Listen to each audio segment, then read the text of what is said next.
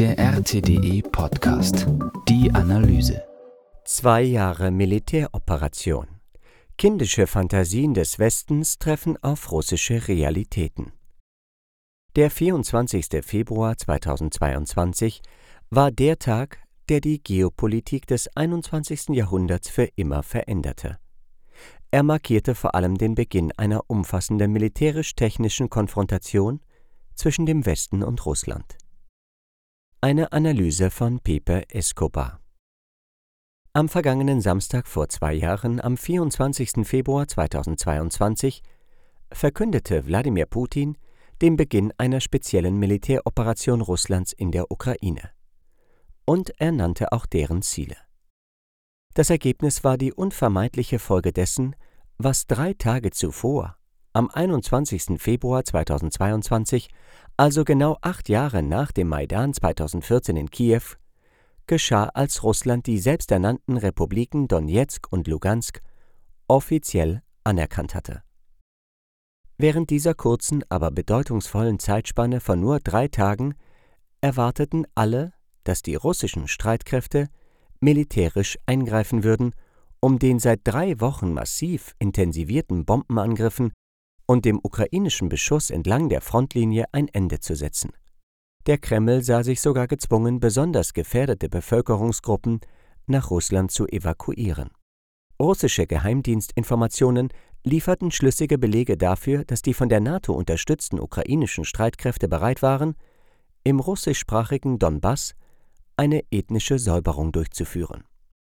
Der 24. Februar 2022 war der Tag, der die Geopolitik des 21. Jahrhunderts auf mehrere komplexe Arten für immer veränderte. Vor allem markierte er den Beginn einer brutalen, umfassenden Konfrontation militärisch-technischer Natur, wie die Russen sie nennen, zwischen dem Imperium des Chaos, der Lüge und der Plünderung, sowie dessen ergebenen NATO-Vasallen und Russland, mit der Ukraine als Schlachtfeld.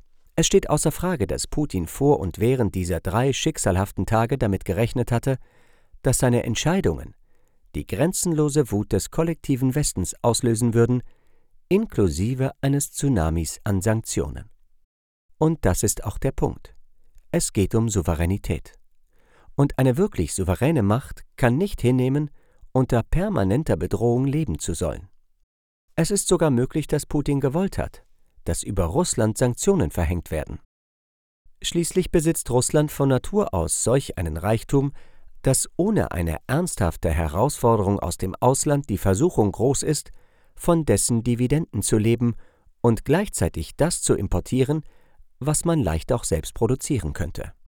Die Gläubigen einer Einzigartigkeit des Westens spotteten immer gern darüber, Russland sei nur eine Tankstelle mit Atomwaffen. Das ist allerdings lächerlich. Öl und Gas machen in Russland etwa 15 Prozent des BIP, 30 Prozent des Staatshaushalts und 45 Prozent der Exporte aus. Öl und Gas stärken die russische Wirtschaft und stellen keine Belastung dar. Indem Putin die Selbstgefälligkeit Russlands unter Jelzin erschütterte, machte er aus der Tankstelle ein Land, das alles produzieren kann, was das Land braucht einschließlich konkurrenzloser Atom- und Hyperschallwaffen. Versuchen Sie mal, das zu toppen. Javier Moreau ist ein französischer politisch-strategischer Analyst, der seit 24 Jahren in Russland lebt. Er ist ein Absolvent der renommierten Militärakademie Saint-Cyr und besitzt ein Diplom der Elite-Universität Sorbonne. Er moderiert zudem zwei Sendungen auf RT France, dem französischsprachigen Ableger von Russia Today.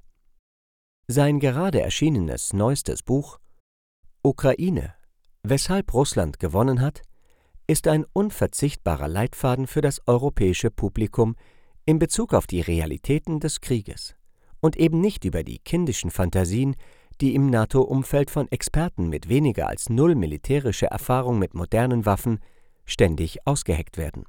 Moreau macht sehr deutlich, was jedem unparteiischen, realistischen Analysten von Anfang an bewusst war die verheerende militärische Überlegenheit Russlands, die das Endspiel bestimmen wird. Das Problem besteht auch weiterhin darin, wie dieses Endziel erreicht werden soll, nämlich die von Moskau geforderte Entmilitarisierung und Entnazifizierung der Ukraine.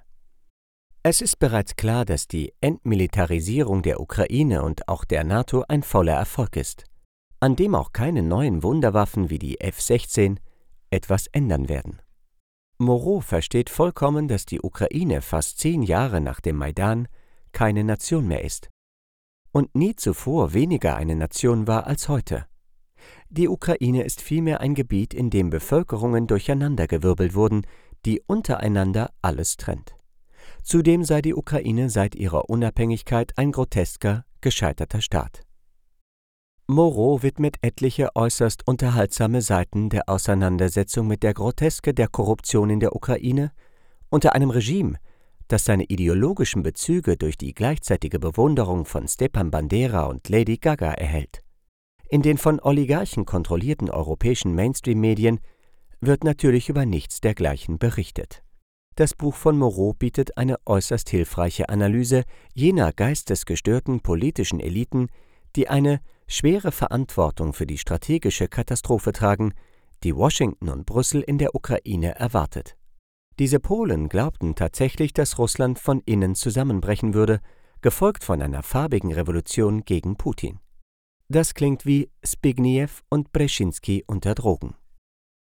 Moreau zeigt, dass 2022 jenes Jahr war, in dem die NATO-Staaten, insbesondere die Angelsachsen, bereits historisch gesehen rassistische Russophobiker davon überzeugt waren, dass Russland zusammenbrechen würde, weil es eine arme Macht auf der Welt sei. Offensichtlich begriff keine dieser Koryphäen die Art und Weise, wie Putin die russische Wirtschaft gestärkt hatte. Etwa so wie es Deng Xiaoping es mit der chinesischen Wirtschaft geschafft hatte. Diese Selbstvergiftung, wie Moreau es nennt, hat für den Kreml Wunder bewirkt. Inzwischen ist selbst jedem Blinden und Tauben klar, dass die Zerstörung der europäischen Wirtschaft ein gewaltiger taktischer und historischer Sieg für den US-Hegemon war wie auch der geführte Blitzkrieg gegen die russische Wirtschaft ein katastrophaler Misserfolg war. All das bringt uns zu einem Blick auf das Treffen der Außenminister der G20 in der vergangenen Woche in Rio. Das Treffen war nicht gerade ein Durchbruch. Der russische Außenminister Sergei Lavrov machte sehr deutlich, dass der kollektive Westen bei diesem G20-Treffen mit allen Mitteln versucht habe, die Agenda zu ukrainisieren, mit weniger als null Erfolg. Sie waren zahlenmäßig unterlegen und wurden von den BRICS-Mitgliedern wie dem globalen Süden in die Schranken gewiesen. Auf seiner Pressekonferenz äußerte sich Lavrov zu den Aussichten eines Krieges des kollektiven Westens gegen Russland deutlicher. Hier sind die wichtigsten Punkte, die er ansprach.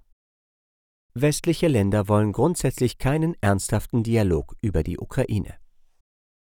Es gab keine ernsthaften Vorschläge seitens der Vereinigten Staaten, Kontakte mit der Russischen Föderation zum Thema strategische Stabilität aufzunehmen. Das Vertrauen kann jetzt nicht wiederhergestellt werden, solange Russland zum Feind erklärt wird. Am Rande des G20-Treffens gab es weder mit dem US-amerikanischen Außenminister Blinken noch mit dem britischen Außenminister Kontakte. Die Russische Föderation wird auf neue westliche Sanktionen mit praktischen Maßnahmen reagieren, die sich auf die autarke Entwicklung der russischen Wirtschaft beziehen. Falls Europa versuchen will, die Beziehungen zur Russischen Föderation wiederherzustellen und sie dabei von EU-Launen abhängig zu machen, dann sind solche Kontakte überflüssig. Kurz und undiplomatisch ausgedrückt, sie sind irrelevant. Und uns ist es egal. Dies ergänzte noch Lavrows Intervention während des Treffens, als er erneut einen klaren, vielversprechenden Weg zur Multipolarität erklärte. Hier sind die wichtigsten Punkte, die er dazu ansprach. Die Gestaltung einer gerechten multipolaren Weltordnung ohne klares Zentrum und Peripherie ist in den vergangenen Jahren deutlich intensiver geworden. Asiatische, afrikanische und lateinamerikanische Länder werden zu wichtigen Teilnehmern der Weltwirtschaft. Nicht selten geben sie den Ton und die Dynamik vor. Viele westliche Volkswirtschaften, insbesondere in Europa, stagnieren vor diesem Hintergrund tatsächlich. Die entsprechenden Statistiken stammen von Institutionen, die vom Westen kontrolliert werden, von dem IWF, der Weltbank und der OECD. Diese Institutionen werden zu Relikten der Vergangenheit. Die westliche Vorherrschaft beeinträchtigt bereits ihre Fähigkeit, den Anforderungen der Zeit gerecht zu werden.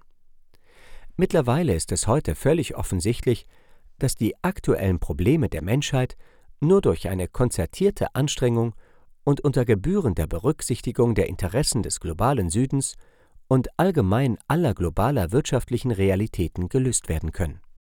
Institutionen wie der IWF, die Weltbank, die Europäische Bank für Wiederaufbau und Entwicklung EBWE und die Europäische Investmentbank EIB priorisieren die militärischen und wirtschaftlichen Bedürfnisse Kiews.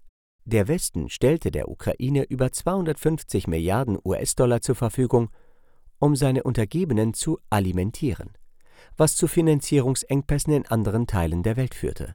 Die Ukraine beansprucht den Großteil der verfügbaren Mittel und zwingt Afrika und andere Regionen des globalen Südens zur Rationierung.